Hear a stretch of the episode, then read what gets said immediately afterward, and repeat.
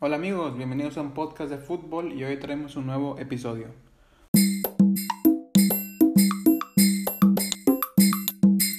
Hola amigos, ¿cómo les va? Les habla su amigo Chelo.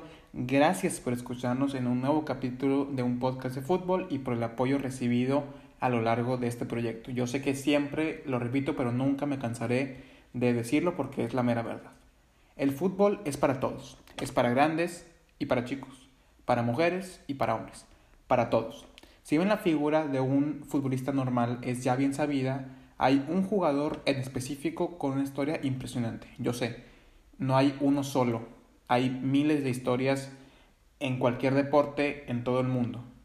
Pero hoy les vengo a contar la historia de Alex Sánchez López, que es un futbolista español con la peculiaridad de que no tiene mano derecha.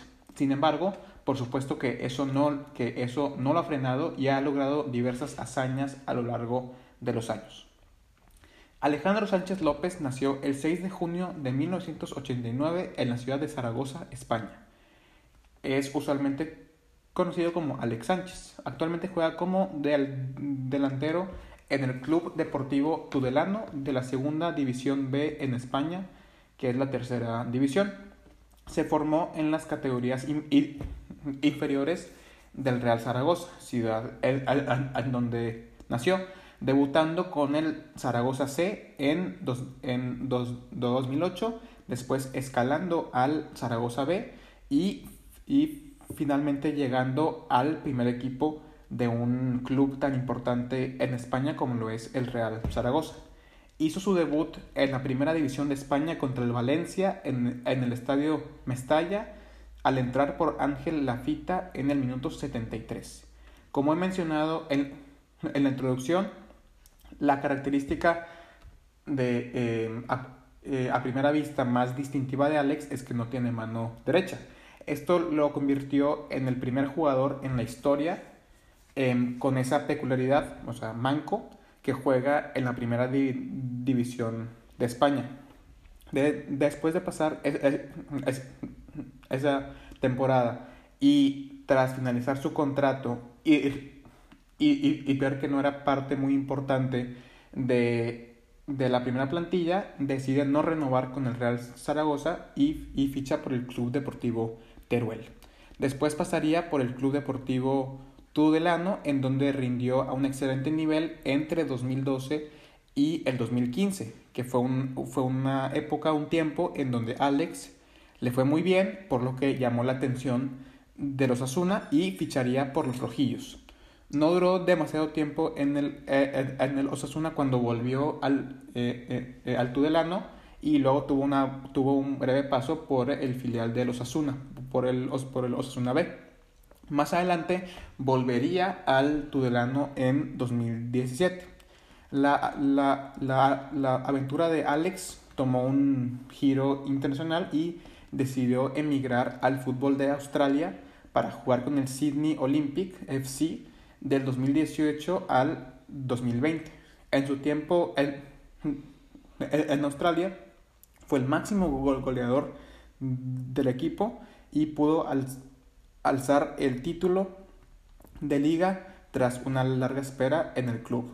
Hoy en día juega en el club, en el club deportivo Tudelano, equipo en el que ha estado en cuatro etapas diferentes. Y bueno, esta es un poco la, la, información general de Alex y ahorita lo que les voy a, eh, eh, a platicar es em, resumido de, de, un artículo sobre Alex eh, en la página oficial de la FIFA publicado en 2019. Aclaro, no es, no es algo que yo encontré, es, lo estoy tomando de un artículo que está en la web. Si bien a primera vista el hecho de no tener mano derecha es lo primero que, llama la, la em, atención. Alex a sus 31 años tiene una, tiene una licenciatura en Derecho, un doctorado en Derechos Humanos y está cursando una maestría en Ciencias Políticas. Su, su, próximo proyecto es escribir un libro sobre las relaciones entre el deporte y los derechos humanos. Entonces vemos que Em, fuera de lo físico, Alex es una persona realmente inteligente. O sea, eso es algo que, que se ve poco, ¿no? En los, en los mm, futbolistas modernos de, de hoy en día se ve poco que tengan una preparación fuera del, del deporte, porque eh, pues muchos de los, de los futbolistas de hoy en día más conocidos empiezan desde muy pequeños con, con el fútbol y se meten a ese mundo, ¿no? Entonces no, em, realmente no se preparan por otros medios, como una carrera, como una maestría, etcétera. Pero Alex, digo, e, es una persona mucho más normal, con los pies en la tierra, no es un futbolista de élite profesional, entonces se dio el tiempo de, de, estudiar y de prepararse para otras cosas. Este tipo de asuntos, temas, de que, de que si los futbolistas, eso fue de las muchas cosas que en sí platicamos en algún episodio anterior, anterior con Jacintola, que es, un, que, que es un episodio que si aún no lo han oído, se los recomiendo encarecidamente. Y bueno, sobre esa aventura australiana, Alex comenta lo siguiente, abro comillas, quería probar cosas nuevas en la vida y mudarme fue la mejor decisión que he tomado nunca. Quería ponerme a prueba y aprender inglés. Procuro recorrer la ciudad y aprender todo lo que puedo de Australia. Hice un esfuerzo por no frecuentar a la comunidad española que hay aquí, simplemente porque quería integrarme y he hecho muchos buenos amigos. Cierro comillas. Como se puede ver, Alex es un tipo realmente maduro que toda su vida vivió en España. Se puede decir que en un tipo de, de confort, como es que estés siempre en tu país, con tu idioma, tus tradiciones, costumbres. Y Alex, como parte de ese crecimiento, decide dar un paso diferente, una aventura nueva y irse al fútbol de Australia, como, como ya, ya, ya lo hemos comentado. Entonces, sobre el tema de su mano em, derecha, Alex comenta lo siguiente, vuelvo a abrir mm, comillas. La experiencia inicial para mí fue mala en lo que respecta al, a los medios, que querían eh, utilizar mi historia para vender más periódicos. Pero lo positivo fue que se puso en contacto conmigo mucha gente, o madres de hijos con discapacidades, para darme las gracias por ser una inspiración para sus niños. De joven lo que quería de verdad era ser reconocido por mis aptitudes como futbolista y por lo que hacía dentro del campo. Ahora que soy algo mayor me he dado cuenta de que tengo una plataforma única para transmitir un mensaje positivo. Entonces, vuelvo a, cerrar comillas, vemos que em, Alex es, es, es una persona realmente admirable, que por el tema de no tener mano derecha, pues sí, hay, hubo varios medios que em, querían lucrar de eso con titulares muy, muy explícitos. Entonces, pues digo, fue eh, se convirtió en, en, alguien muy, muy maduro que supo manejar de la mejor manera posible esta, esta um, situación, porque nos puede pasar a, em, eh, a cualquiera, no es una rareza, no es algo raro es, digo, cada quien tiene sus propias cosas, ¿no? O sea, cada, cada persona tiene sus propios defectos y es aprender a vivirlos de, de, de cierto modo. Y para Alex, el deporte es, un, es un, un recurso perfecto para la integración y realmente fomentar la inclusión y cohesión de todos los miembros de una comunidad. Vuelvo a abrir comillas. En la escuela yo era de los más populares porque se me daba bien el fútbol. Me ayudó a convertirme en una persona extrovertida y a ser feliz, nada más. El deporte puede contribuir a integrar a la gente en la sociedad de muchas formas y es una herramienta muy útil. Esto que comenta es algo que, que yo busco eh, pregonar en, eh, en demasía, que el fútbol, como muchos otros deportes, pero este en específico, al ser mundialmente conocido, fácilmente se puede jugar en cualquier lado, realmente es, eh, tiene, un, tiene un poder, tiene un valor social, cultural realmente muy fuerte. Creo que el fútbol es una herramienta que si bien lo que se conoce más del, del fútbol son las grandes estrellas que ganan millones, millones con lo que salió del contrato de Messi, eso es el, o sea, si alguien piensa en fútbol, piensa en eso.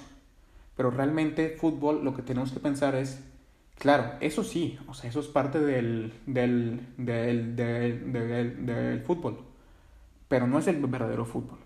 realmente lo que el poder que tiene el fútbol es generar cambios positivos en la sociedad, en el mundo. Un poco sobre la historia de Alex, un, un chavo que, que, que, que, quizás no era demasiado extrovertido, es bueno en el fútbol, juega, eh, juega ahí, realmente te ayuda a integrarte, te ayuda a esto.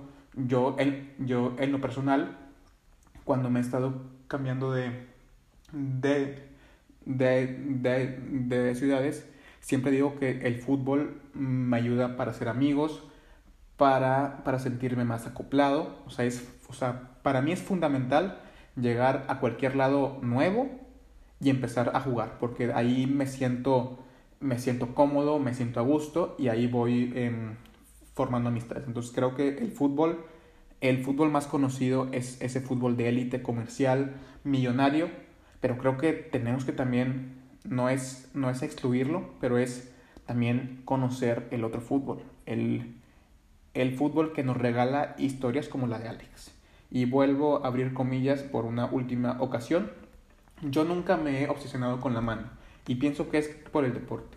Nunca pensé eh, en ello como, algo negativo o, eh, o positivo, porque no siempre sabemos cuáles son las decisiones que otros toman acerca de nosotros. Yo siempre he sido así, sencillamente. Servir de modelo es, algo hermoso. Cuando yo, yo era niño no había ningún modelo, así que me encantaría poder ay ayudar. Estaría muy bien ver a otros futbolistas de máximo nivel con una discapacidad.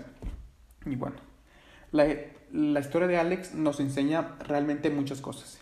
Y es cuestión de que cada quien en lo personal rescate los distintos eh, aprendizajes que esta historia tiene. En mi caso creo que la enseñanza más importante es el tema de, de, de, de no limitarse.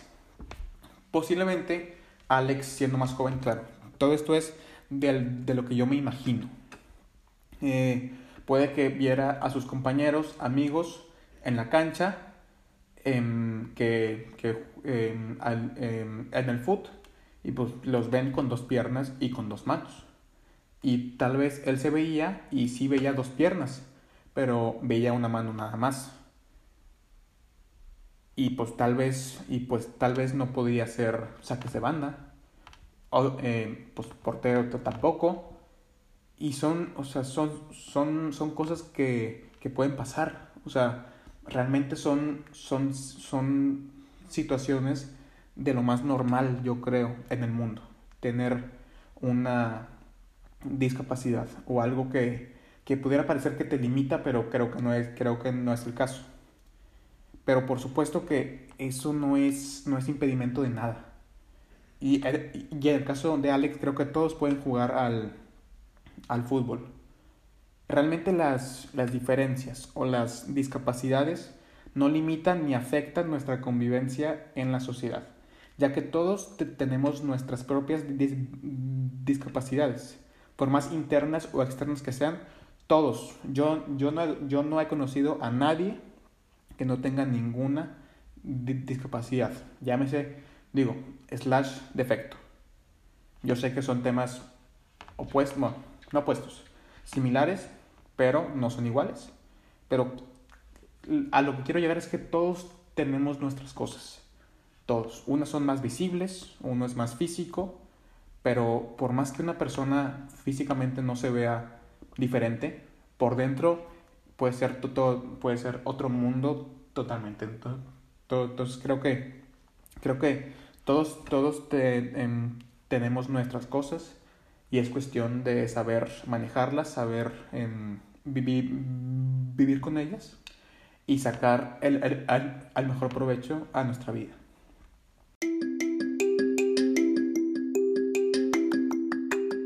Bueno, hasta aquí el capítulo del día de hoy. Otra vez muchas gracias por escuchar y por su apoyo. Recuerden que nos pueden eh, eh, escuchar tanto en Spotify como en Apple Podcast, como en Google Podcast y en Anchor.fm. Estamos en Instagram como arroba podcast de fútbol y yo como arroba zm tanto en Instagram como en Twitter. Y sin más que agregar, nos vemos en el siguiente episodio.